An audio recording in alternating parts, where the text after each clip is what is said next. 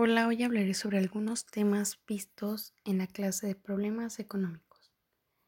Cabe destacar que las pequeñas y medianas empresas son un factor muy favorable para la economía. Y cito, las pymes que cuentan con portal de Internet o que eficientan sus procesos a través de plataformas tecnológicas tienen más oportunidades de crecer y sobrevivir. Según Jorge Humberto León, el director del Centro de Consulta e Innovación Empresarial del Tecnológico de Monterrey.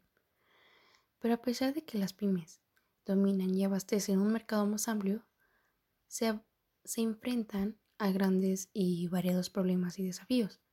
Hablando políticamente o económicamente, creo que las pymes tienen muy poca ayuda por el gobierno, ya sea para poner el negocio en marcha o andar, este, muchos permisos o documentos que estos a su vez retrasan el seguimiento o la inauguración de dicha empresa y entre muchas más.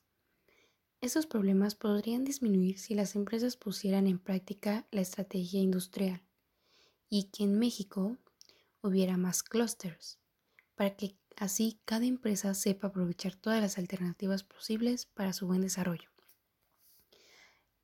Y si en México se pusiera en práctica los clusters, las empresas no sufrirían grandes cambios o tuvieran problemas porque serían un motor, un motor de activación, permite la identificación de tendencias y necesidades del mercado y también nos facilitaría el contacto entre otras empresas y estas a su vez nos ayudan a intercambiar conocimientos o posibilidades para que así las empresas tengan más oportunidades de desarrollarse en un mercado que sea factible para todos.